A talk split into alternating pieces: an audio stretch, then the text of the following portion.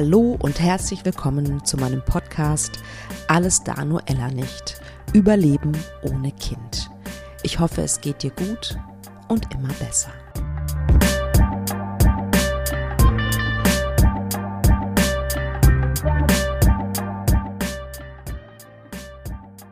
Eine neue Woche, eine neue Podcast-Folge. Hallo, schön, dass du zuhörst.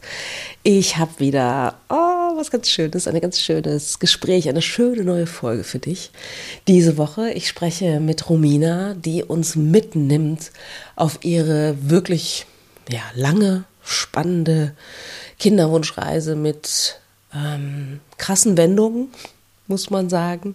Und letztendlich ist aber jetzt eine Frau dabei rausgekommen, die so auf mich wirkt, dass sie sehr zufrieden und glücklich ist mit dem, was jetzt in ihrem Leben ist, nämlich ein kleiner Pflegesohn, den sie sehr, sehr liebt. Und sie erzählt so ein bisschen von, auch natürlich von dem Prozess und mit was für einer Einstellung sie und ihr Partner daran gegangen sind. Ähm, ja, Romina hat festgestellt, mit Ende 20 äh, in der frühzeitigen Menopause zu sein, was ein ziemlicher Schock war. Und ähm, ihre damalige Ehe ist tatsächlich daran zerbrochen. Und ich finde es so wundervoll und so ehrlich, dass sie davon erzählt, dass sie ehrlich davon erzählt, weil es, glaube ich, eine ganze Reihe von Beziehungen gibt, die, ja, also angespannt und, und es ist eine Zerreißprobe für die Beziehung, das weiß ich ja selber auch, ist es vielleicht immer oder sehr oft zumindest. Ähm, auch aus der Tatsache heraus, dass die Menschen unterschiedlich trauern und naja, ich brauche euch nichts, wahrscheinlich nichts zu erzählen. Äh, ihr wisst das selber und ich weiß das von einem Paar-Coaching, ähm, von den Paaren, die zu mir kommen. Ja, dass es nicht ganz einfach ist, wieder zueinander zu finden. Ähm, ja, und auf jeden Fall erzählt Romina sehr ehrlich davon, dass es bei ihr leider nicht funktioniert hat. Und dann begann wirklich eine Suche nach sich selbst, nach einem neuen Partner natürlich auch, wie es weitergeht mit ihrem Leben. Und diese Suche hat sie ins Ausland geführt und also wirklich sehr, sehr spannend, was sie zu erzählen hat. Ich freue mich, dass ihr diese Geschichte ähm, euch anhört mit Romina. Ganz, ganz viel Spaß dabei. Und ja, was soll ich sagen? Danke. Schön, dass du zuhörst. Liebe Romina, herzlich willkommen in meinem Podcast. Dankeschön, ich freue mich sehr. ja, ich freue mich auch sehr. Du hast auf jeden Fall eine Geschichte zu erzählen und ähm, ich finde es großartig, dass du das in meinem Podcast machen möchtest. Und ja, vielleicht magst du dich erstmal ein bisschen vorstellen. Genau, sehr gerne. Ich bin Romina, ich ähm, bin 39 Jahre alt, ähm, bin seit war über 20 Jahren Sozialarbeiterin ähm, und immer in der Kinder- und Jugendhilfe tätig. Genau, lebe in Berlin, ähm, auch schon äh, jetzt seit zehn Jahren. Komme eigentlich aus Nordrhein-Westfalen, also Ach, im, im Herzen Westfalen. ähm, genau. Und ja, ähm, mit wem lebe ich hier? Äh, mit äh, meinem Partner, ähm, der heißt Eitan. Der kommt aus Israel. Ähm, unserem Boxer Eddie und unserem Pflegesohn. Ähm, ich würde ihn hier einfach Little One nennen. Ähm, genau, der jetzt seit, also fast genau, ähm, am 4. Dezember ist unser Jahrestag. Ähm, oh, ein Jahr bei uns lebt. Oh, wie toll. Machst du da, macht ihr da irgendwas? So irgendwas Besonderes an dem Tag? Ja, bestimmt. Na ne? klar, das werden wir äh, äh feiern. Dass wir, also, dass er ein Jahr da ist und auch, dass wir ein Jahr Elternschaft äh, in Beziehung überlebt haben. Glückwunsch, absolut. Ich habe noch letztens gelesen, äh, ich glaube, die ersten, das erste Jahr oder die ersten zwei Jahre ähm, Elternschaft, da gehen ganz, ganz viele Beziehungen auch in die Brüche. Ne? Ja. Also insofern Und großartig. Genau, wir werden das aber nächste Woche für uns schon feiern, indem wir zu Brian Adams gehen. Ach, das ist ja süß. Ach, mein ja. Gott, den gibt's noch. Wahnsinn. Ja. Wie schön. Genau. Sehr, sehr cool. Ja, dann erzähl, dann lass uns doch mal starten. Also, Erzähl doch mal, wer, wer war Romina so in ihren Zwanzigern? Äh, wolltest du immer Kinder? Was, was war da sozusagen für eine, für eine Vorstellung von Leben in deinem Kopf? Also ähm, meine Vorstellung war tatsächlich, wenn man das noch so, so nennen kann, sehr klassisch. Ne? Also in meinen Zwanzigern war ich schon, also ich habe studiert, ich habe ähm, war viel Reisen. Reisen war immer so mein, mein, mein, mein Tor, um irgendwie Neues zu entdecken. Und ähm, in meinem Kopf war aber immer so mit 28, 30 möchte ich verheiratet sein, möchte in einer schönen Umgebung wohnen und möchte auf jeden Fall mein erstes Kind äh, schon bekommen haben. Ja, oh wow, okay. Das war irgendwie völlig klar für mich, weil ich immer vielleicht auch durch meine, also mein, mein Job, also Sozialarbeiterin sein, das ist für mich meine Berufung. Ach, schön. Ich ähm, habe das, das ist so in Leib und Seele, ne? sich, sich kümmern und irgendwie da sein und man bekommt ja auch eine ganze Menge. Und ich habe immer mit Jugendlichen gearbeitet, also die schon größer waren und trotzdem war das auch oft irgendwie so familienanalog. Ähm, mhm. Und ähm, für mich war ganz klar, ich, ich bin eine Mama. Ja, ja. Durch und das durch. Ist so eine, das ist so eine Fürsorglichkeit ja. offensichtlich, die du ausleben möchtest. Ja, total. Okay. Und ja, und dann hast du auch einen Mann getroffen, mit dem ja. du dir das vorstellen konntest, genau, ein Kind in die Welt zu setzen. Habe ich äh, meinen damaligen äh, Mann getroffen. Ähm, das impliziert schon, dass wir äh, nicht mehr verheiratet sind. Genau, und ähm, wir haben uns kennengelernt und waren irgendwie also ganz wild verliebt. Äh, dann bin ich in, in der Zeit lebte ich noch in Hamburg. Also ich habe in Münster studiert, bin dann kurz ins Ruhrgebiet und dann nach Hamburg gegangen. Und er lebte in Berlin.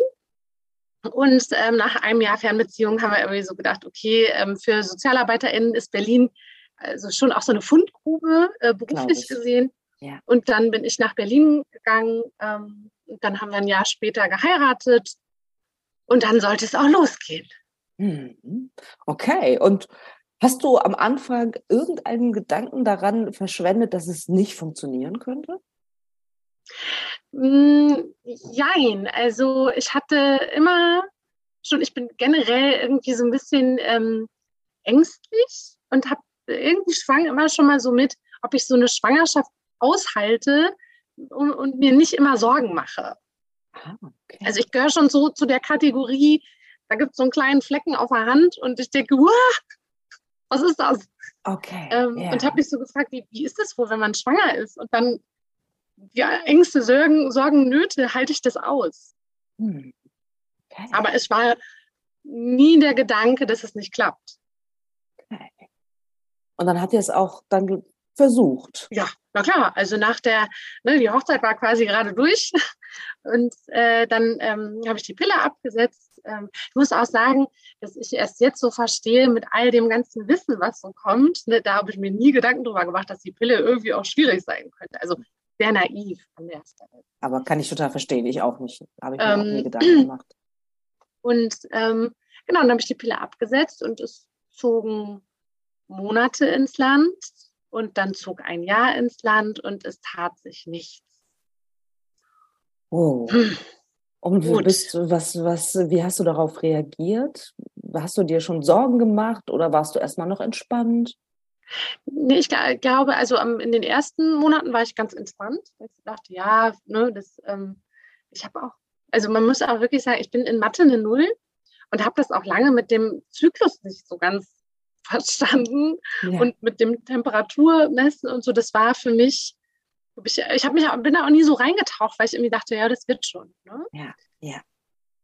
Und ähm, als es dann aber ein Jahr gar nicht wurde, haben wir irgendwie gedacht, okay, wir müssen mal ein bisschen was untersuchen. Mhm. Und haben auch erstmal direkt mit meinem Ex-Mann angefangen. Also das war irgendwie auch völlig klar, es liegt nicht an mir. Ach, spannend, okay. Und der hat dann erstmal, weil wir dann, äh, musste der halt auch so eine, so eine Samenprobe irgendwie abgeben.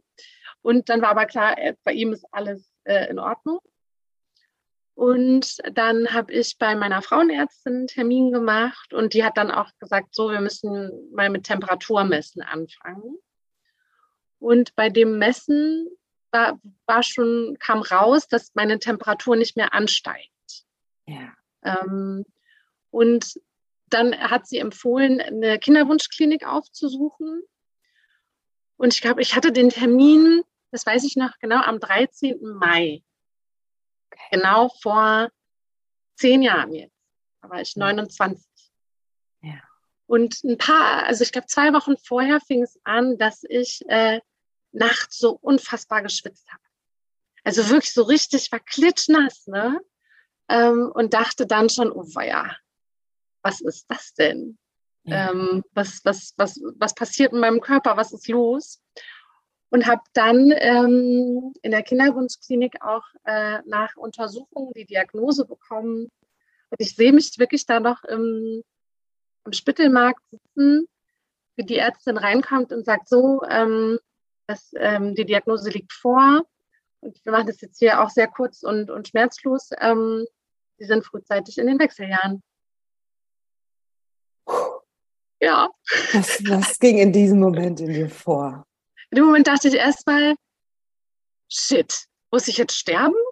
Also, weil sie dann direkt weitergesprochen hat mit Osteoporose und dies und das und ja. was ich jetzt alles machen muss und ist gar nicht so mehr darauf eingegangen, dass äh, bei mir war so, also der erste Moment, okay, ist mein Leben zu Ende. Der zweite Gedanke war, oh mein Gott, ich werde nie mein Kind äh, einschulen. Ich werde nie äh, bei einer Kindergartenfeier dabei sein. Und ähm, ich weiß noch, mein bester Freund äh, zur damaligen Zeit hatte unten gewartet, weil mein Mann äh, arbeiten musste. Und ich kam runter und habe gesagt, so mein Leben ist vorbei. Ich, das, das war's jetzt. Ähm, und das war, sorry, ähm, das war, das hat mich richtig, also in dem Moment hat es mich richtig umgehauen. Natürlich. Wahnsinn. Ich meine, mit 29 so eine Hiobsbotschaft zu erhalten, das, das muss man auch erstmal verpacken. Ne? Ja, also das war, da habe ich richtig gelitten. Im, im Anfang, also es war, ich weiß nicht, ob ich das hier so sagen darf, aber es war richtig beschissen. Ja klar, darfst du sagen. Na klar war das beschissen. Ja.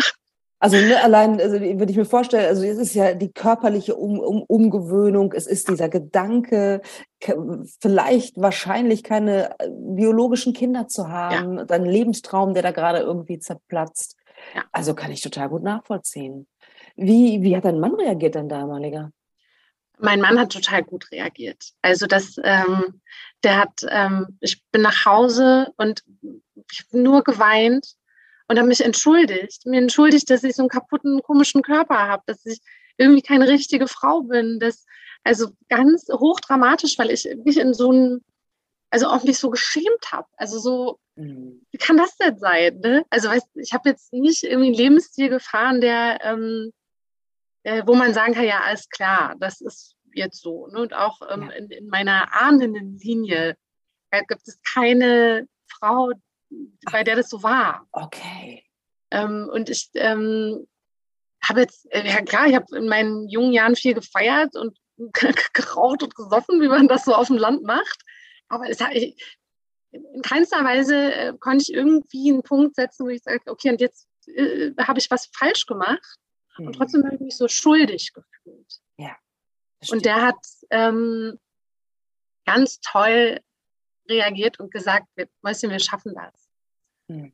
Wir, ne, es gibt Wege, also wir waren sehr schnell, also ich glaube, das habe ich ja zu Beginn gesagt, es ist mittlerweile mein Ex-Mann und trotzdem mein engster Vertrauter nach wie vor.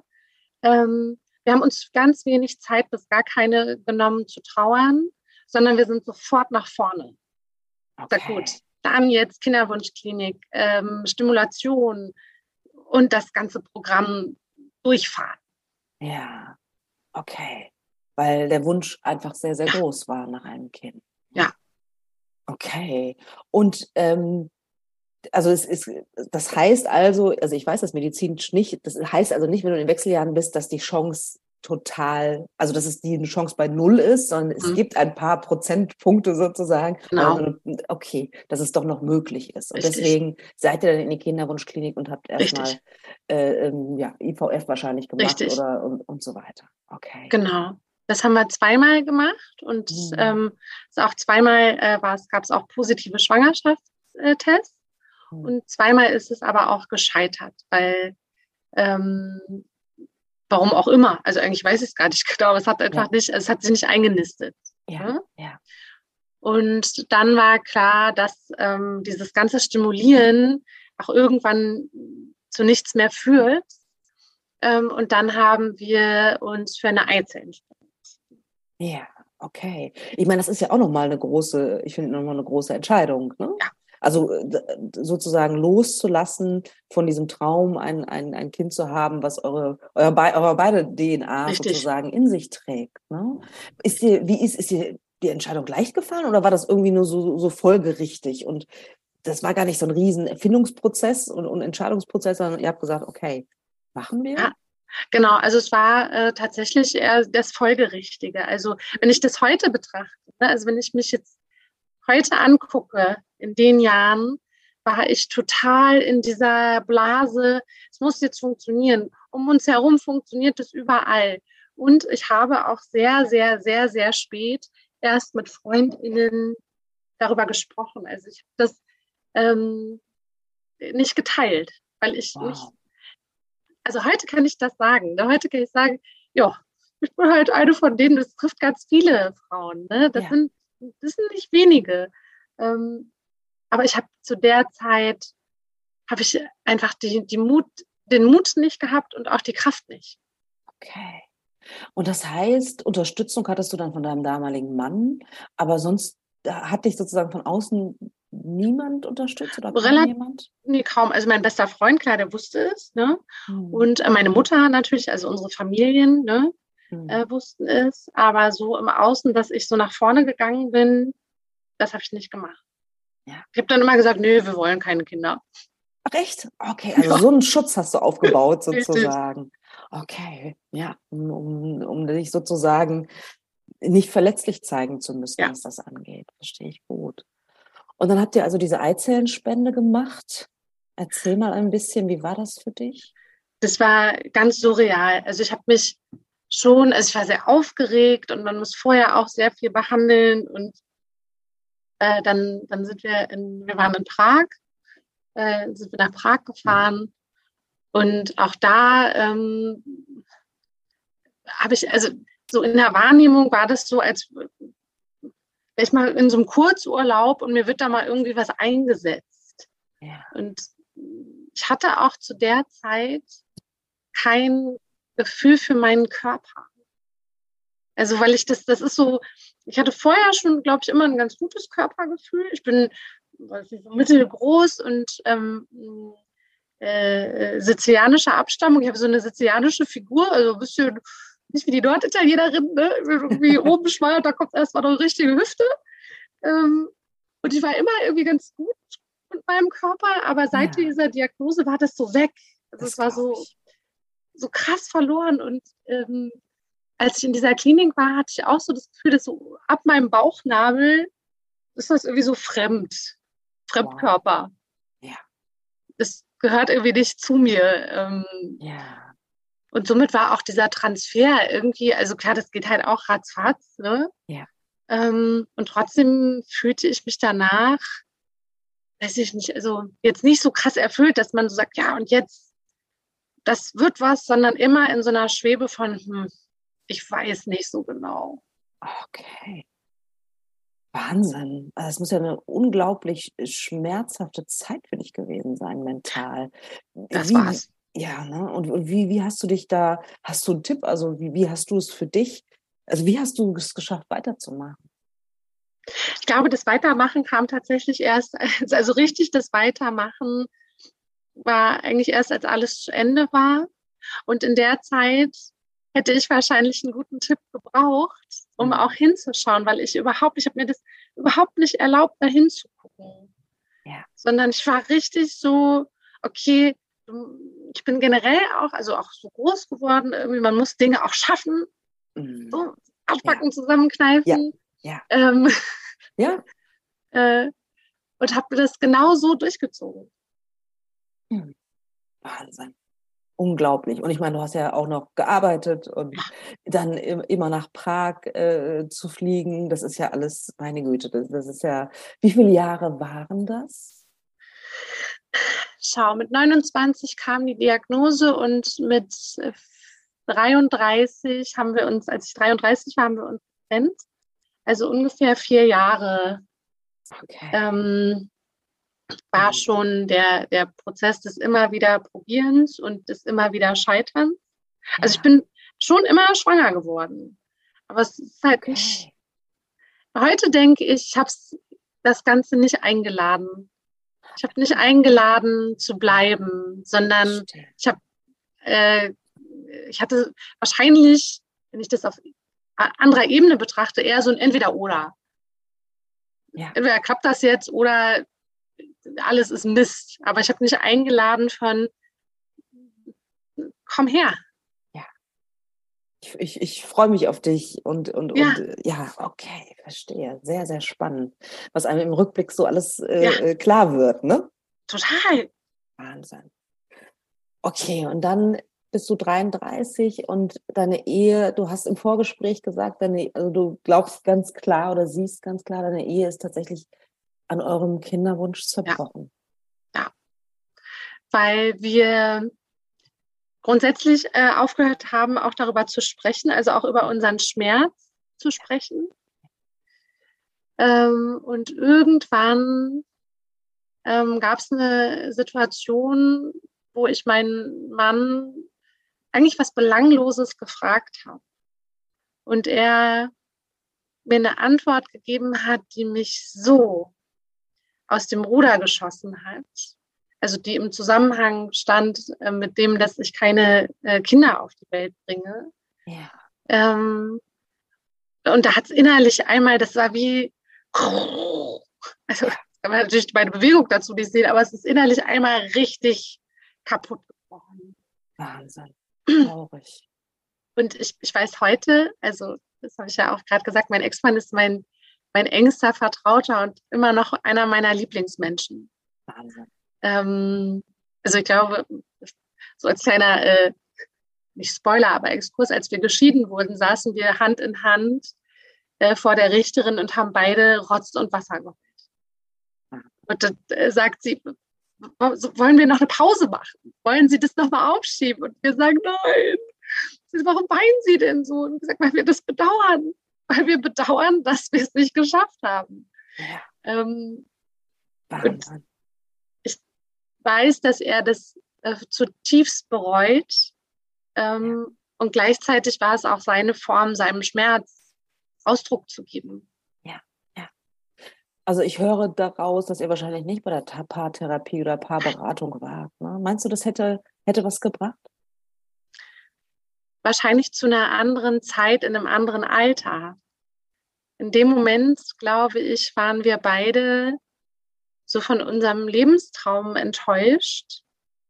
Und mein Mann war auch länger noch im Kampf, dass diese Ehe zu kippen mhm. und das wieder hinzukriegen. Aber ich war innerlich das, das war richtig blockiert. Das war, okay, er hat mir eigentlich das gesagt, was ich selbst über mich denke, nämlich, dass ich keine richtige Frau mehr bin. Ja, wow, das ist schon etwas, äh, also das spüre ich sofort, so auch bei mir, ne? Also das ist schon etwas, was echt sehr, sehr tief geht. Ne? Ähm, aber wie du gerade schon gesagt hast, das war irgendwie seine, seine Version von, ich, ich, ich kann es nicht anders ausdrücken, meinen Schmerz, meinen Tiefen. Und ich höre da daraus, dass du ihm verziehen hast. Ach, natürlich. Sehr, sehr groß finde auch von dir. Ja. Okay, dann bist du also 33, du äh, bist geschieden. Wie, wie sah dein Leben aus zu der Zeit? Wie, wie ging es dir danach? Oh ja, das war ein richtiger Scherbenhaufen. Also das, das war, äh, ich will nicht so vulgär klingen, aber meine Supervisorin sagt immer, das war so scheiße im Geschenkpapier. Also es war wirklich Mist. so, das, ja. ähm, wir, wir haben uns dann, also wir haben uns getrennt, ähm, dann habe ich irgendwie Affären gehabt, die mir nicht gut getan haben. Mhm. Ähm, wahrscheinlich auch des Begehrens willen, ne? also einfach um sich begehrt zu fühlen. Ähm, und ich meine, in dem Moment war ich auch noch echt jung, also mit 33, ja, stehst du auch noch im Saft sozusagen. Ja. Und ich hatte trotzdem zwei schambesetzte Themen, nämlich das eine, äh, ich kann keine Kinder bekommen und das andere ist, ich bin geschieden. Also das oh, kam noch oben drauf, mm. dass ich das lange nicht sagen konnte. Ich bin geschieden. Ich habe das einfach auch, auch so geschämt. So, ja. Schon wieder ein Fail.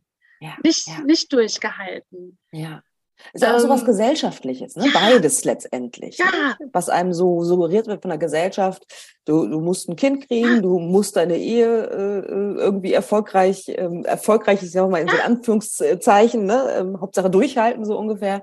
Und auf einmal ist das so weggebrochen. Ne? Ja. Dann du, hast du dich wahrscheinlich neu gesucht, du musstest dich ja neu Voll. zusammensetzen letztendlich. Voll. Ne? Also ich bin, bin dann ähm, erstmal in eine ganz kleine Wohnung gezogen in Berlin nach Neukölln. Es war schon mal ein, äh, ein ziemlich krasser Schritt, weil ich vorher habe ich in Lichtenberg gewohnt, in so einer schönen Altbauwohnung. Und dann bin ich in Neukölln, war super hip und fancy, aber ich fühlte mich so, also so wie so ein Outsider da. Ne? Also alle waren irgendwie so hm, voll gut drauf und ich dachte, boah, ja, nee, das ist doch scheiße hier irgendwie. Ja. Ähm, und habe da mit meinem ähm, damaligen Boxer, der eine große Rolle auch in dieser Kinderwunschzeit gespielt hat, mit meinem Peter, ja. ähm, äh, in dieser kleinen Einzimmerwohnung gewohnt. Ja. Magst du erzählen, was, was Peter für eine Rolle gespielt hat? In, in Peterchen, ähm, das war mein Retter.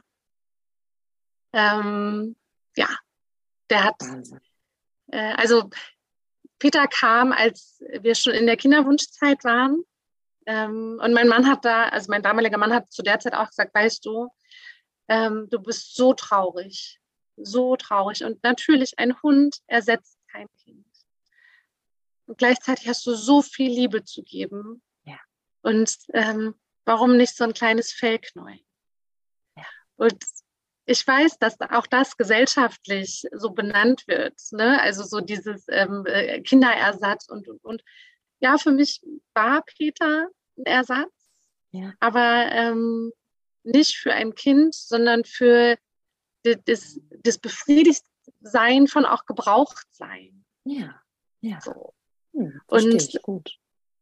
der war so, also er ist leider vor zwei Jahren, musste ich ihn gehen lassen. Also ist auch in meinen Armen verstorben.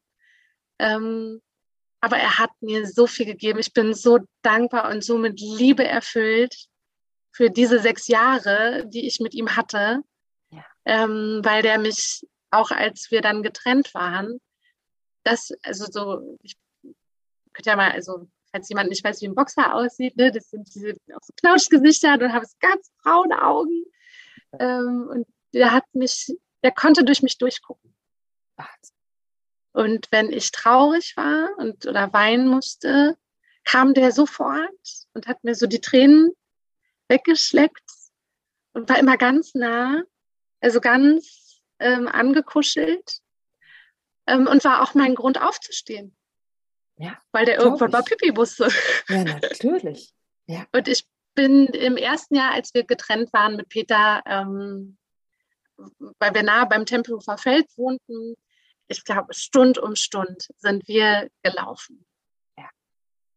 Ähm, und ich habe dem das auch, ich habe dem immer alles erzählt. Ich meine, letztlich, also das kann man auch verrückt finden, ne? aber für mich war es total gut, weil der einfach so bedingungslos, der hat sich immer über mich gefreut. Ja, ja, das glaube ich dir.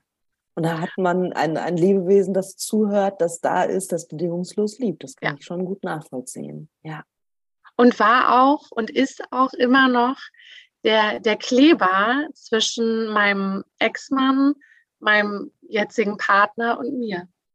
Hm. Weil als wir Peter gehen lassen mussten, äh, waren wir zu dritt da. Ähm, und haben danach zu dritt Rotz und Wasser heulend äh, auf dem Parkplatz gestanden. Und auch zwischen meinem Ex-Mann und meinem Partner gibt es eine ganz starke Verbindung.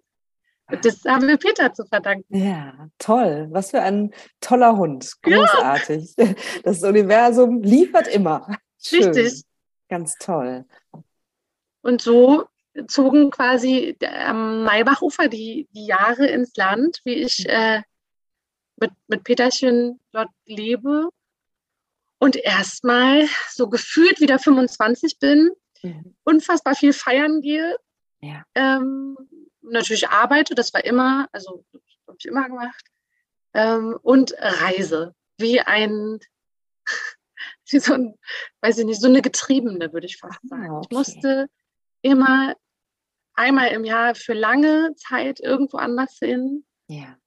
Und am liebsten mit Peter jedes Wochenende irgendwo an die Nordsee oder an die Ostsee oder was weiß ich wohin. Ja. Wow. Und wenn du sagst, wie eine Getriebene, was, also nach was hast du gesucht oder hast, bist du vor was davongelaufen? Was würdest du sagen im Rückblick? Ich konnte es mit mir selbst oft nicht aushalten. Und auch, dass ähm, jedes Mal, wenn ich irgendwie einen interessanten Mann kennengelernt habe und es ging in so eine Richtung von, es könnte was äh, Engeres werden, ähm, eine ganze Zeit nicht aushalten, weil ich immer so dachte, okay, wenn du jetzt jemanden kennenlernst und der möchte Kinder, dann musst du das ja ganz schnell sagen. Weil sonst, ähm, wenn die mit dir zusammen sind. Ähm, ja. Und oft an dem Punkt habe ich dann auch einfach entweder einfach gar nicht mehr geantwortet oder gesagt, nee, ich will das jetzt hier doch nicht. Ach krass. Ähm, also du hast dich sozusagen, du hast, konntest es nicht, noch nicht aussprechen. -mm, mm oh, Wahnsinn. Das ist ähm, also völlig verständlich, aber ja, krass. Weil zu der Zeit, also ich will jetzt nicht sagen, dass ähm, unerfüllte Kinderwünsche jetzt erst so äh, in, die, in die Präsenz kommen und auch in die wohlwollende Akzeptanz, also oder in die achtsame, behutsame Akzeptanz. Äh, aber wenn wir jetzt mal gucken, das ist jetzt auch schon wieder sie, sechs Jahre her, ja, ähm, da war das, oder ich habe es nicht wahrgenommen. Das kann auch sein, dass ich nicht mhm. wahrgenommen habe, dass es doch Stellen oder hm, Präsenz gibt, wo man darüber sprechen kann. Ja. ja. Hm. Ist, ist auch so, tatsächlich. Würde ich jetzt, also, ne, ist, ist auch mein Eindruck tatsächlich, dass sich da so langsam, Gott sei Dank, was ändert, ne, was das angeht. Und ähm, das heißt, was war denn in dieser Zeit? Hast du gedacht, dass dein Kinderwunsch noch in Erfüllung geht oder hast du das komplett ver, ver, ver, verdrängt oder in eine Kiste gepackt und, und zugemacht oder? Ich glaube sowohl als auch. Also ich habe irgendwie immer schon gespürt, ich werde noch Mama sein, in welcher ah. Form auch immer. Okay. Mhm. Ähm, und in dem Moment war ich es auch schon, weil ich auch immer wieder, ich bin auch Peters Mama. Also der ja, hatte ja, ja auch eine Geburtsmama und der lebt bei mir. Ähm, äh, und aber trotzdem so dieses, ich war irgendwie schon in so einem Vertrauen von, dass irgendwas wird noch passieren. Mhm. Aber ich weiß nicht wann und ich weiß nicht, ob jetzt in diesem Leben oder vielleicht irgendwann anders noch. Ne? Ja. Mm. Okay. Und habe mich dann erstmal darauf konzentriert, äh, also so die, die ganze Reiserei und das Ne, alles so aufzusaugen. Ich war auf, in Sri Lanka, auf Hawaii, in Russland, in Vietnam, in Südafrika. Also irgendwie so das Ganze, ich habe tierische Flugangst. Ähm, also an der Stelle, falls meine Freundin Anna das irgendwann mal zuhört, viele Grüße, Mausi. Das ist meine liebste Reisefreundin, weil sie alle Flugreisen mit mir macht. Ja. Ähm, und habe da aber auch eine gute Erfüllung irgendwie gehabt, weil ich das immer so spannend fand, äh, woanders zu sein. Ja. Und dann 2018 war auch nochmal so eine krasse Dating-Phase. Mhm. Und da habe ich äh, Ethan kennengelernt. Ja. Und ähm, ja, da hat es richtig eingeschlagen. Schön. Also, und das äh, Gute ist, dass er, ähm, er war auch schon mal verheiratet und das heißt, bei unserem ersten Date dachte ich, ich fühle mich total frei. Ach, weil schön. wir beide sagen konnten, ja, auch, ich bin geschieden, ja, ich auch. Ähm, Toll. Und ähm, wie genau, schnell konntest dann, du ihm sagen, dass das mit Kindern schwierig ist? Ähm, das habe ich sehr schnell, was heißt sehr schnell? Ich glaube so nach, nach, dem, nach einem halben Jahr. Ah, okay. Mhm. Habe ich ihm mhm. das ähm, gesagt. Wie schwer ist dir das gefallen? Oh, ja, es war schon, also so unsere, unsere ähm, Beziehungssprache ist Englisch. Mhm. Und äh, das auf Englisch äh, zu erklären, also ich habe ihm am Anfang nicht gesagt, also das liegt daran, dass ich frühzeitig in den Wechseljahren bin. Da habe ich gesagt, okay, das kannst du jetzt nicht bringen. Mhm. Ich habe gesagt, ja, bei mir ist hormonell. Ah ja. Ein bisschen okay. was im Ungleichgewicht. Ja. Was, was ja jetzt auch, was ja auch stimmt bei den, in den Richtig. Wechseljahren, ne? Mhm. So. Ähm, genau, aber nach einem halben Jahr habe ich ihm dann schon, also einfach gesagt, dass das nicht klappen wird. Ähm, und ähm, so den Grund noch so ein bisschen so verpackt. Mhm. Ne? Ähm, und der war da ganz, äh, also der ist Künstler, ähm, äh, der war irgendwie ganz entspannt und gesagt, naja, aber weißt du, also ich bin jetzt auch schon, alt war er denn da? 7, 38? Ja, ungefähr. Mhm. Äh, gesagt, also für mich war das bisher nicht Thema. Und ähm, das ist okay. Also wir bin ja mit dir zusammen wegen dir. So. Schön. Ähm, genau. Okay. Und ähm, dann hast du also wieder einen, einen, einen Partner gefunden, der zu dir passt und äh, der akzeptiert, dass es mit Kindern eher schwierig wird. Und hast, hast du denn jemals noch den Gedanken gehabt, oder hast es sogar, oder habt ihr das sogar gemacht, nochmal in die Kinderwunschklinik zu gehen, nochmal mhm. irgendwas in die Richtung zu machen? Mhm. Oder war das für dich klar, ja. das ist abgeschlossen? Das war äh, völlig klar. Also es kam irgendwann äh, nochmal so ganz kurz der Gedanke mhm. äh, und gesagt, ich mache das nicht nochmal. Ich kann, mhm. will das nicht nochmal durchstehen. Ja. Ja. Ähm, mit dieser ganzen Spritzerei und dies und das und äh, Hoffen und Bangen und sich schuldig fühlen, wenn es nicht klappt oder auch ähm, wenn eine Fehlgeburt, also wenn die Schwangerschaft abgeht. Ja. Also ich meine, da sitzt du halt auch auf dem Klo und kriegst ja. das halt auch mit, ne? Also Natürlich. Ähm, und das wollte ich nicht nochmal. Hm. Ja. Da hast du dich sozusagen für deine mentale Gesundheit ja. entschieden. Und du hast mir gesagt, dass du es ganz spät erst deinen Freunden erzählt hast. Was, wann hast du denen das erzählt? Ja, auch. Also schon einigen Freunden nach der, nach der Trennung von meinem Mann. Ah, okay. Mhm. Ähm, die es dann aber auch schon erahnt hatten. Mhm. Ähm, und dann, je selbstbewusster ich, also ich bin, was heißt das? Mein, mein Bruder hat es früher immer gesagt, wenn du kommst, ist der Raum voll. Äh, und äh, das habe ich aber in dieser ganzen Zeit so verloren. Also so, mhm. so ganz wie so eine, ich will nicht sagen graue Maus, das ist Quatsch, aber ich war unsichtbar. Ja. War das so ein bisschen ein Strahlen vielleicht verloren? Ja. Mhm. Und je mehr ich zurückgefunden hatte in, in, so ein bisschen in Stärke und auch in Lebenslust, ne? ja, also ja. Dinge gefunden, die mir Spaß machen, ähm, desto mutiger wurde ich auch. Ähm, ja wenn, wenn das Thema kam, ähm, auch zu antworten oder auch zu sagen, was, was los ist. Mhm. Sehr gut. Hat sich das, wie soll ich sagen, befreiend dann auch für dich angefühlt? Hat sich das gut angefühlt? Dass, also das war ja wie so ein Geheimnis sozusagen, ja. das dann rauszulassen, das zu öffnen. Total, weil ich natürlich auch, ich glaube, das geht auch einigen anderen Frauen so, Freundinnen verloren habe oder einfach ja verloren habe in der Zeit, die dann in, in, in, meiner Kinderwunschzeit schwanger wurden und ich überhaupt nicht wusste, also ich wollte mich für die freuen und dann war ich ganz neidisch und konnte das gar nicht aushalten, dass da die ganze Zeit drüber geredet wird und hatte aber auch keine, für mich keine Strategie zu sagen, ich freue mich total für dich. Mhm. Gleichzeitig muss ich hier gerade auf mich aufpassen, weil ich es kaum aushalte. Ja. Da aber auch so viel Scham die ganze Zeit, ne? sich noch dafür schämen, dass man so ein bisschen das Gefühl hat, ich gönne ihr das nicht. Und dann mhm. diesen Gedanken auch zu denken, was bist du für ein schlimmer Mensch? Ja, ja. Wahnsinn. Wie hast du das geschafft, das zu überwinden?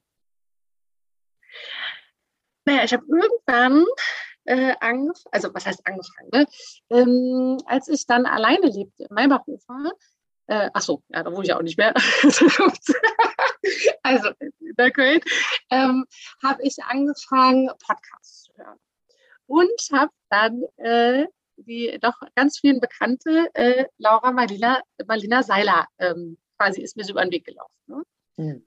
Und hatte irgendwie, also bei, bei den Folgen kam mir so ganz viel, wo ich so dachte, oh ja, oh, das bin ich. Oh, ja. das bin ich auch. Und habe so mhm. gemerkt, okay, was, was kannst du denn jetzt machen? Dann habe ich ähm, immer den äh, Spiritual Sunday irgendwie gemacht und merkte so, oh, da gibt es ja was, was ich für mich alleine machen kann und wo ich mich danach besser fühle. Also auch das war überhaupt nicht in meinem, in meinem Universum ja.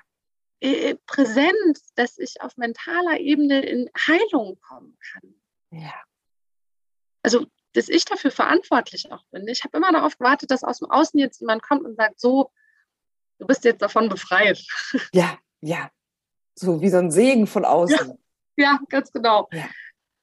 Ähm, und da wurde es, also dann habe ich angefangen, Tagebuch zu schreiben hm. Und bin dann auch aufgrund einer Folge von ihr, die hieß äh, do, do what is right and not what is easy, mhm. äh, nach Hawaii geflogen. Wow. Und ähm, äh, sie hatte in, in der Folge ähm, über einen Surfer erzählt, der Eddie heißt, ähm, und seine Geschichte geteilt. Und äh, den Satz ähm, oder das Zitat benannt, was auf Hawaii ganz oft überall zu finden ist, What would Eddie do? Eddie would go. Oh, wow. Es ist auch tätowiert auf meinem rechten Oberschenkel. Oh, toll. Ähm, und in mir war so dieses, okay, ich muss dahin. Ich muss dahin und ich muss ähm, mich jetzt irgendwie diesem ganzen Kladderadatsch der letzten Jahre und auch dem Ganzen, was ich auch an, an verbrannter Erde hinterlassen habe, ne, bei FreundInnen, auch bei meinem Ex-Mann, ich muss das aufräumen. Mhm. Und ich will das. Und äh, wenn ich das mache, sollte das am besten in einer wunderschönen Umgebung sein, dass wenn das Loch ganz tief wird, ich ja. ganz, also nicht hier in Berlin auf irgendeine Platte gucke und es ja. regnet und es ist grau. Genau, dann bin ich ähm, für vier Wochen äh, nach Hawaii geflogen und habe ähm, auf Maui gibt's, äh, einen Berg, ich bin ganz schlecht im Namen merken, aber auf Maui äh, so, so ein krassen Berg. Da kann man äh, früh, also in der Nacht hochfahren und dann kannst du den Sonnenaufgang quasi über den Wolken sehen. Oh, wow. Und ähm, äh, also sind wir da oben, es ist arschkalt, also für äh, Hawaii-Verhältnisse. Und dieser Sonnenaufgang äh, kommt und ähm, so eine Gruppe HawaiianerInnen ähm, singt ähm, so ein traditionelles Lied. Und aus mir ist es wirklich, ich, ich glaube, wir haben noch nie so geheult. Also es sind einfach, es war so krass, weil ich in dem Moment festgestellt habe zu Umina, eigentlich bist du irgendwie doch eine ganz weiß ich nicht, solide Maus. Also du hast ja. viel zu geben und du hast irgendwie, ja. das Leben ist so lang, du kannst auch einiges machen. Ja. Und jetzt äh, darfst du irgendwie mal gucken, guck mal diesen wunderschönen Sonnenaufgang an und nimm das mal mit und schau mal, wie, wie, was kannst du in Berlin machen, damit der jeden Tag für dich aufgeht. Damit die Sonne genau jeden Tag, wenn ich die Augen zumache, genau das in, in meinem Kopf was für ein Moment. Ja, das war krass. Das glaube ich. Ganz toll. Und dann bist du, ja, ein Stück geheilter oder geheilt nach Berlin zurückgekommen. Ja. Und habe dann im Anschluss noch die Ruso gemacht, habe die zweimal gemacht. Ähm, beim ersten Mal hatte ich noch so diesen ganzen Hawaii-Spirit dabei und äh, merkte aber auch, ich bin nicht richtig reingetaucht. Ja. Ich bin nicht richtig in so einem, okay, ich lasse es jetzt wirklich los. Ne? Ich bin so, oder immer noch in diesem, ich muss es loslassen. Mhm. Und ähm, dann habe ich es im letzten Jahr nochmal wiederholt. Das Schöne ist, dass mein Partner, mein, der ist sehr ähm, auch spirituell, würde ich sagen. Doch, mhm. ist er ja. Yoga und er meditiert viel und wir sprechen auch viel auf der Ebene miteinander. Ähm, und als, ähm, das ist schon im vorletzten Jahr war es, als ähm, kurz bevor der Peter ähm, starb, habe ich mich ähm, dazu entschieden, nochmal die Rose zu machen, weil wir in so, einem, so, einer Phase auch waren, so, okay, wo geht unsere Reise jetzt eigentlich? Was machen wir jetzt als Familie? Weil klar war, irgendwie Peter wird gehen. Ne? Mhm. Und dann hatte ich da schon als, als Wunder für mich, okay, ich werde Mama werden. Also nicht biologisch, aber ich werde in diesem Leben nochmal Mama. Ja. Und dann ist der Peter gegangen und ähm, dann bist, also ich will nicht sagen, bist du mir nochmal über, über, über den Weg gelaufen, aber bist du tatsächlich mit einem Wunder, also das hat mich das ging mir so richtig rein, so reingeschossen, dieser Power Talk. Das ich, also ich bin dir so dankbar dafür und bestimmt ganz viele auch, äh, andere auch, die, ähm, es hat mich so mitgerissen von der Energie und der Satz, ich bin auch, also ich bin vollständig. Ich bin vollständig ohne Kind. Mein Leben ist vollständig. Und als ich das gehört habe, hat es in mir, hat so was gerufen, ey, hör mal, du auch. Du bist, du bist vollständig, Romina. Du, das, das ist gut, so wie es ist. Ja. Gänsehaut. Ja, also es war für mich auch so ein Moment, wo ich also mit so einer vollen Stärke auch. So, okay, cool, was, was jetzt? Was, wie, wie werden wir beiden, also Ethan und ich, unser Leben jetzt gestalten? Ja. So. Wahnsinnig schön. Und ähm, zwischenzeitlich hatten wir immer mal darüber gesprochen, also einfach weil ich ja ähm, also beruflich in, in Kinder- und Jugendhilfe arbeite, ob wir vielleicht ähm, entweder eine, eine, Familienstelle aufmachen, also wie eine, eine, eine, größere Pflegestelle, oder ob wir Pflegefamilie werden wollen. Ähm, und dann haben wir uns äh, dazu, also haben, wir haben uns das so aufgeschrieben und gesagt, gut, wir gucken uns das jetzt immer mal wieder an. Und erst an dem Moment, wo wir sagen können, ja, aber es, äh, es füllt keine Lücke, äh, gehen wir in das Bewerbungsverfahren. Wichtiger Aspekt.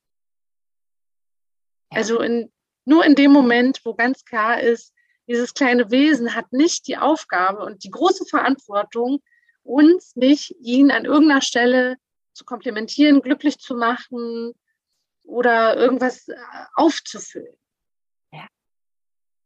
Ja. Toll. Was für eine äh, tolle Reflexionsarbeit ihr da auch geleistet habt. Ne? Und dann habt ihr euch äh, sozusagen, da gibt es so ein Verfahren, ja. habt ihr euch dafür für angemeldet und habt das durchlaufen? Und ähm, also, wie stelle ich mir das vor? Wann war klar, also wahrscheinlich schon noch einen Schritt vorher, wann war klar, das ist das, was ihr machen wollt, was du machen willst, was richtig ist? In dem Moment, wo ich dachte, und wenn es nicht klappt, also wenn es aus irgendwelchen Gründen nicht klappt, nicht, ähm, wir nicht äh, ähm, bestätigt werden oder weil, also wir ne, zu Hause nur Englisch sprechen, er im Deutschen nicht so gut ist, also was heißt nicht so gut, aber macht jetzt nicht äh, kein, kein Muttersprachler ist. Mhm. Also wenn mich das, also wenn es nicht klappt, dann ist alles andere aber genauso gut. Wow. So, ich habe in dem also wir wollten es, wir wollten unser Glück nicht davon abhängig machen. Wir haben gesagt, cool, wenn das klappt, dann ähm, ist das ein großes Geschenk und eine Bereicherung. Ähm, aber wenn es nicht klappt, dann ist es nichts, was uns genommen wurde. Mhm. Toll. Und dann kam äh, relativ schnell The Little One. Ja. Wie, wie schnell also, kam, kam er dann in euer Leben? Der kam richtig schnell reingepurzelt. Also ähm, diese Überprüfung war so ungefähr sechs Monate hat einige Termine, die man dann macht und auch da immer noch mal ähm, reflektiert. Ich finde es auch ganz gut, dass ähm, diese die, die, Stellen, die das machen, auch wirklich sehr genau hingucken. Ähm, hast du schon Kinder, hast du keine, kannst du keine Kinder bekommen, weil natürlich auch ein großer Teil der Familien, die, die dort sitzen, äh, in einer ähnlichen Situation sind wie wir. Ja. Ähm, wobei ich äh, Ach, das erzähle ich dir gleich. Ich habe nämlich äh, mir nämlich auch was überlegt, was eigentlich in so einer Zeit fehlt. Ja. Ähm, genau. Und ähm, nach sechs Monaten haben wir dann quasi die äh, offizielle Zustimmung bekommen, dass wir äh, geeignet sind. Ja. Und äh, dann haben die uns gesagt, naja, aber das dauert jetzt wahrscheinlich zwei Jahre. Wow. Da dachten wir so, boah, zwei Jahre ist lang. Aber ähm, also wie das so ist mit Hundebesitzern, ne, ganz schlimm. Man denkt sich so, okay, es ist jetzt eine Zeit ohne Hund und wir, das ist auch gut so. Und wir gehören aber zu der Kategorie, die irgendwie sehr schnell gedacht hat, ach, dann, ach, da so ein kleines Fellknäuel fehlt. Ja. Dann ist erstmal der Eddie eingezogen. Auch wieder ein Boxerchen. Ähm, das war im, letztes Jahr im Juli. Und im September kam der Anruf, ich bin fast vom Stuhl gefallen, ich dachte, Mist, jetzt haben wir hier noch so einen Welpen eigentlich, ja. äh, dass da ein kleiner, ein kleines Menschlein wartet äh, und ob wir ihn kennenlernen möchten. Wow, was, was ging da in dir vor nach diesem Anruf? Also habe ich äh, meine Mutter angerufen und gesagt, Mama, du glaubst es nicht Äh, und war, ich war total aufgeregt. Also so, wie ist das denn wohl? Und dann gehst du irgendwie in so eine Kurzzeitpflege und dann sitzt da so ein, so ein kleiner Mini-Mensch. Und was machst du denn dann? Und was ist, wenn du findest, dass der doof aussieht oder einen blöden Namen hat? Also so, das war total, das sind so ganz absurde, äh, absurde Gedanken, weil du gar nicht fassen kannst, was das eigentlich bedeutet. Ja, glaube ich dir. Wahnsinn. Und wie war das dann, den Kleinen das erste Mal zu sehen?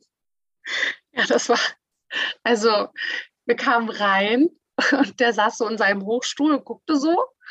Und äh, wir waren total äh, ganz verhalten. Also ne, und die, die ähm, unsere Betreuerin von der Pflegekinderhilfe war dabei und ähm, wussten beide irgendwie gar nicht, was machen wir denn jetzt? Haben uns dann so dahingesetzt und irgendwie einen Kaffee getrunken und die Kurzzeitpflegemutter hat ähm, erzählt. Ähm, und ja, wie, wie alt war er, als anderthalb. ihr kennenlernen durftet? Mhm. Also er ist auch noch nicht gelaufen, er krabbelte noch und das so richtig so Baby-Puffy irgendwie. Ähm, ja, dann waren wir da eine Stunde und dann war das erstmal ähm, äh, quasi durch, äh, der erste ja. Termin. Und äh, dann hat äh, äh, unsere Betreuerin äh, gesagt, so jetzt ne, schlafen Sie mal eine Nacht drüber und überlegen dann, ob Sie den nächsten Schritt machen wollen. Mhm. Und ähm, wir sind nach Hause und haben, eigentlich hat es gar nicht lange gedauert und gesagt, natürlich machen wir den nächsten Schritt, weil irgendwie war er uns auch das klingt so blöd, das ist ja kein Kaufhaus, aber wir waren uns schon sympathisch. Also ja. es war schon so. Ja. Ähm, das ist ja okay. schon wichtig, auf jeden Fall.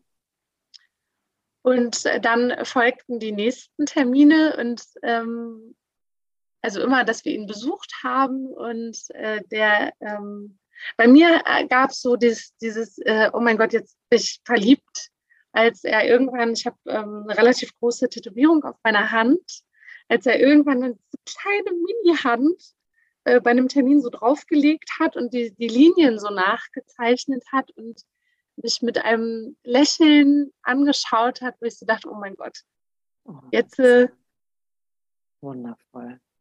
Äh, jetzt, jetzt bin ich dir irgendwie so ein bisschen erlegen also, oder verfallen, ich weiß nicht. Ja, herrlich. Wie wundervoll. Ja. Und Seit wann lebt er jetzt bei euch? In der äh, Langzeitpflege. Ne? Langzeitpflege, mhm. genau. Äh, seit dem 4. Dezember. Äh, Ach ja, stimmt, das hast du gerade ja am Anfang schon ja. gesagt. Das ist der 4. Dezember, ist ja. jetzt bald. Oh, toll. Und wie, wie soll ich sagen, ähm, hast du es dir so vorgestellt, das Muttersein? Oh, ich weiß es gar nicht so genau. Also ich habe äh, nee, also eigentlich nicht. Ich glaube, ich war auch vorher die Kategorie Freundin, kinderlos, die so richtig klugscheißer ist. Weil man dann irgendwie so gefühlt im Außen denkt, du kannst das ja mal so und so machen. Und warum ist das so? Also so richtig, also wenn ich mir das jetzt mal äh, wieder reinhole, was ich manchmal so an guten Ratschlägen gegeben habe, denke ich, ja, hm, hättest du dir auch kneifen können. äh, weil es doch ganz, also es ist auf jeden Fall genauso schön, wie ich das immer mir vorgestellt habe. Aber es ist einfach massiv anstrengend. Ja, ja. Glaube ähm, ich sofort. Und so sehr ich äh, äh, mein kleines äh, Menschlein liebe, und das tue ich aus tiefster Seele. Also ich sage auch oft, ich vergesse, dass ich den nicht geboren habe. Also manchmal vergesse ich das wirklich, weil der so mir in Fleisch und Blut übergegangen ist und natürlich ähm, auch so viel von uns übernommen hat, wo ich vieles von meinen Eigenschaften wieder entdecke. Spannend. Dass Kinder ähm, das offensichtlich aufnehmen. Ne? Ja. Gerade die ersten Jahre sind ja deswegen auch so wahnsinnig wichtig. Ne? Also, ähm, äh, aber ganz manchmal gibt es Momente, wo ich mein altes Leben auch vermisse. Mhm. Also, aber in Liebe, ne? Also, ja, ähm, ja, ja. zum Beispiel, wenn ich äh, sonntags morgens um halb sieben schon spazieren gehe und irgendwie die letzten Fire People mir entgegenkommen, dass ich denke, ach, ja. auch schön. Ja, ja glaube ich dir. Ja, wahnsinnig toll. Und ich traue mich das gar nicht zu sagen, aber ich meine, du hast mir so ein bisschen erzählt, also weil ganz oft ist es ja so, dass Menschen sich nicht für Pflege entscheiden, weil sie Angst haben, dass sie sich so verlieben, so wie du das getan hast. Und irgendwann ähm, wird das Kind einem weggenommen. Ist da in irgendeiner Weise, also was, was würdest du diesen Menschen sagen? Ich kann ja nur für mich sprechen, was ich für mich mittlerweile ganz manifestiert in meinem Herzen trage. Wegnehmen kann man mir nur das, was ich besitze. Und ich besitze diesen kleinen Menschen nicht. Also ähm, ich begleite ihn und ich beschütze ihn und ich liebe ihn so, so, so. Der zweite Punkt, wo du in meinem Leben so ein bisschen auch so ein kleines Kapitel mitgestaltet äh, hast, weil ich in deinem Podcast die äh, Katharina Schmidt gehört habe, ähm, die ja darüber gesprochen hat, wie das als Adoptierte oder auch für Pflegekinder, ne, was, was sie so mit sich bringen, was yeah. so in ihrem Herzen ist. Und sie hat ja ein, also für alle, die sich damit beschäftigen, so ein wunderschönes Buch geschrieben, äh, Mariposa und Lilly. Und ähm, wir haben es in beiden Versionen, Deutsch und Englisch, weil wir beide mit diesem Buch arbeiten. Und da gibt es so ein wunderschönes Symbol. Das ist so ein Dreieck mit so einem Herz. Ähm, und das ist das, was wir zu Hause leben. Deswegen, ich für mich habe gar keine Angst. Ich habe keine Angst, dass sie, dass sie kommt oder dass was weggenommen werden kann. Sondern denke, hm. dann schließt sich der Kreis noch mehr. Ja. Wow. Das ist ja eine, eine unglaublich berührende und kluge Antwort und, und, und, und eine, eine tolle Haltung, die du, die ihr für euch gefunden habt. Wahnsinnig schön. Großartig. Kommt noch ein zweites Pflegekind? Ach, wenn es nach mir ginge, kann ich nicht. Ach, jetzt denke ich, komm, jetzt haben wir das irgendwie, jetzt wissen wir, wie es funktioniert. Ne? Ja. so, ja. Ähm, aber mein Partner sagt gerade, äh, die beiden, also Eddie und äh, der, der Kleine, sind schon auch wie Zwillinge, ne? das ist natürlich auf der einen Seite war das turbo anstrengend und auf der anderen Seite total gut, weil die so zusammen groß werden. Ja. Ähm, Süß. Ja, wirklich. Ja, glaube ich. Äh, und, und der Kleine auch jetzt richtig cool, also schon so die Kommandos kann, sitzt und bleibt und äh, auch jeden Abend das Hundefutter macht. Das ist ah. äh, seine Aufgabe. Hm. Ähm, und weil, also ja, äh, ich hätte schon irgendwie, also ich habe noch Platz und Kapazität und Herzenlust, aber jetzt, wie gesagt, wir nehmen uns jetzt erstmal für uns vier noch weiter ganz viel Zeit. Ja, ist ja auch erst, erst ein Jahr, ne? letztendlich.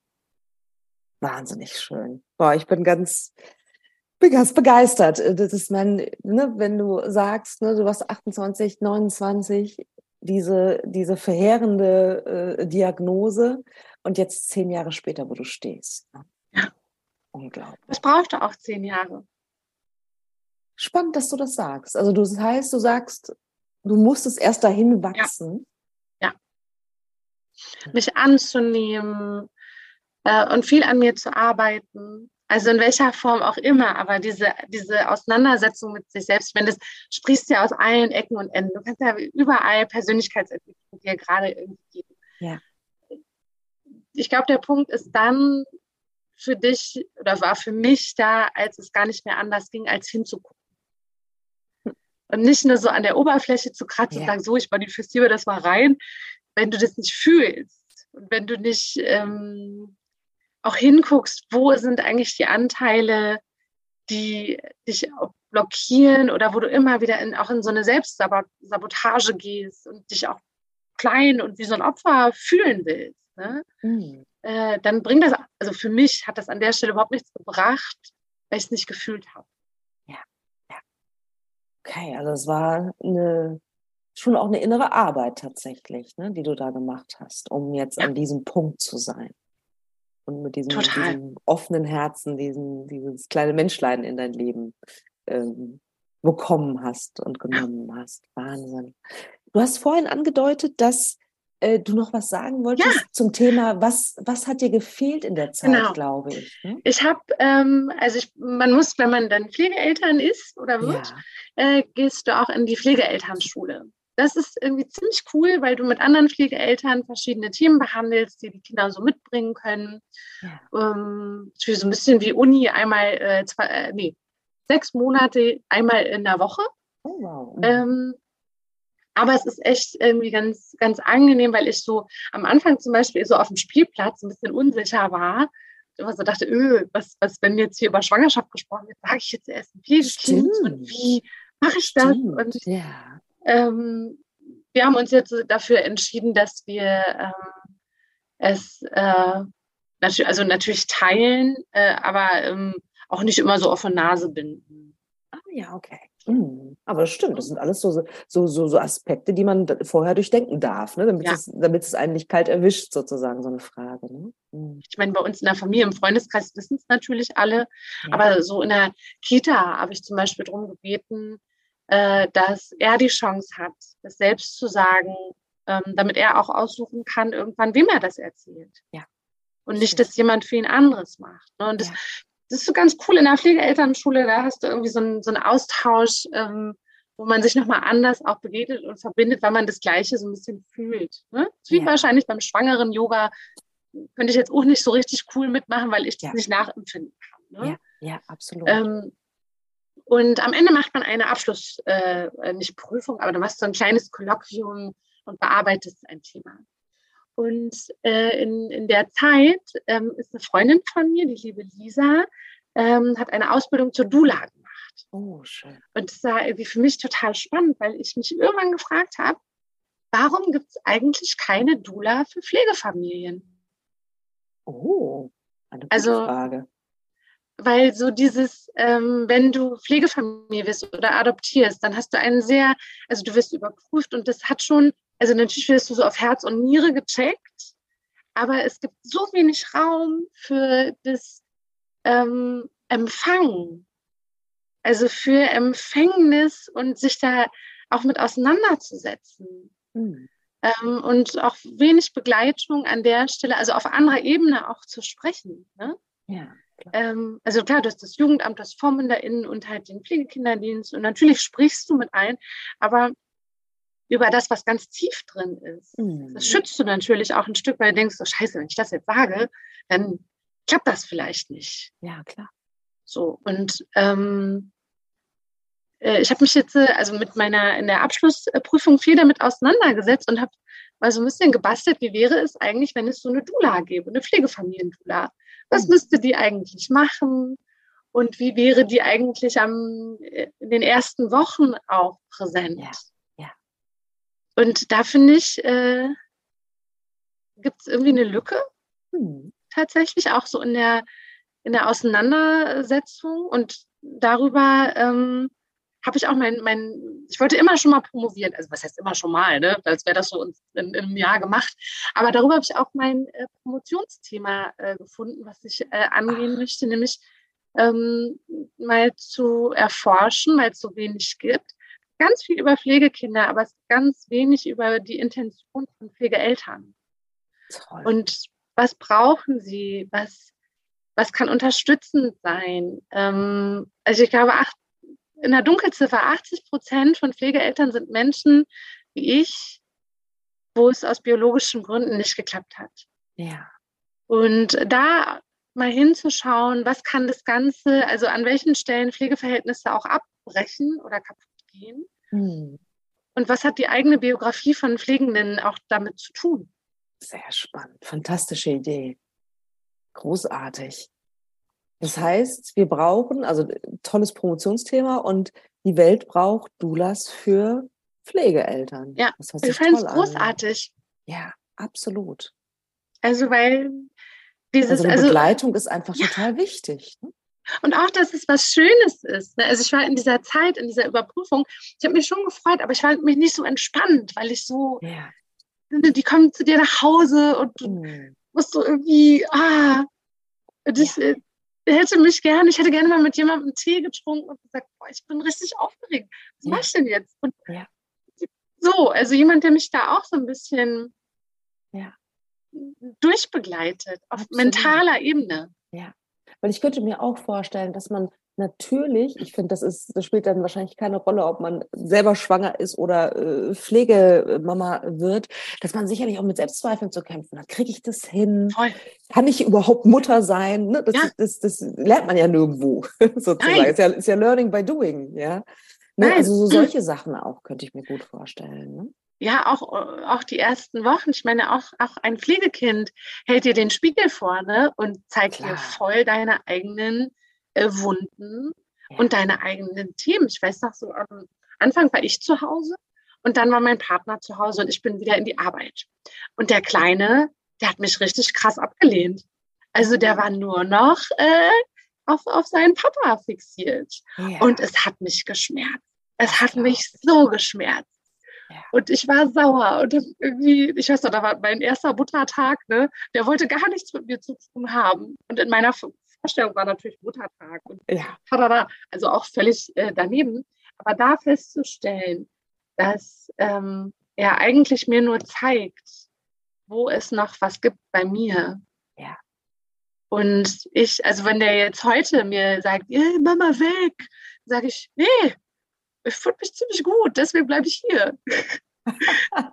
Schön, ja. Und ähm, aber das ist äh, etwas, wo ich am, gerne am Anfang wahrscheinlich, an, ob man es nun, ob man Sedula nennt oder wie auch immer, aber jemand mental an meiner Seite gehabt hätte, ja. der ähm, mich nicht überprüft, sondern sagt, sieh nur, ja. sieh, was dir da gerade gezeigt wurde, was für ein Geschenk, ja. Und das musste ich, also was heißt, das musste ich, aber das haben wir alleine gemacht. Ne? Mhm. Immer wieder da reinzugehen.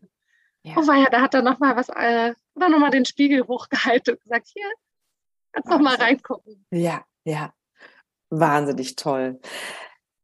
Ähm, ich würde dir gerne die letzte Frage stellen. Gerne. Was würdest du gerne den, den ZuhörerInnen mitgeben wollen? Von deiner Reise, von den Erkenntnissen, die du auf dieser Reise, dieser Kinderwunschreise gemacht hast, gehabt hast? Also erstmal ähm, für, für, für alle, die das so hören und gerade in, in, auch in so einer Zeit sind, wo sie sich ganz, ganz schlecht fühlen, ähm, äh, du bist wundervoll, so wie du bist. Erstmal. Und das ist so oft, oft wird das so leicht gesagt. Ne? Aber das ähm, ist so und alles, was man sich sonst über sich erzählt, ist an der Stelle auch echt so blödes Radio. Also wirklich. Ähm, lass, lass, das nicht, lass dir das nicht immer selber noch über dich äh, erzählen. So. Ähm, manchmal, mir hat es einfach geholfen, ganz viel Zeit nicht verstreichen zu lassen, aber die, die, die Zeit zu nutzen, zu heilen. Wirklich in, und in dem Moment war mir das nicht, ich habe jetzt nicht bewusst gesagt, jetzt gehe ich in Heilung, sondern die Heilung hat mich eher so mitgenommen und gesagt, komm, wir, wir machen es jetzt langsam. Und, und das ist, ähm, ich zitiere, eine, eine ganz äh, wundervolle Frau. Du bist voll, also Vollständigkeit ist nicht an etwas gebunden. Vollständig bist du erstmal so oder so, per se. Und nicht für das, was du gebärst oder was du, ne? also auch wenn du im Job ist, ist es egal. Vollständig bist du, weil du du bist. Und das war für mich, das war der absolute Gamechanger. Das war die absolute, die, die Schere in meinem Kopf, die zugehen musste, um zu verstehen, oh cool, ich kann das jetzt selber steuern ich kann jetzt irgendwie mein Leben in die Hand nehmen und sagen, jo, und jetzt geht's los.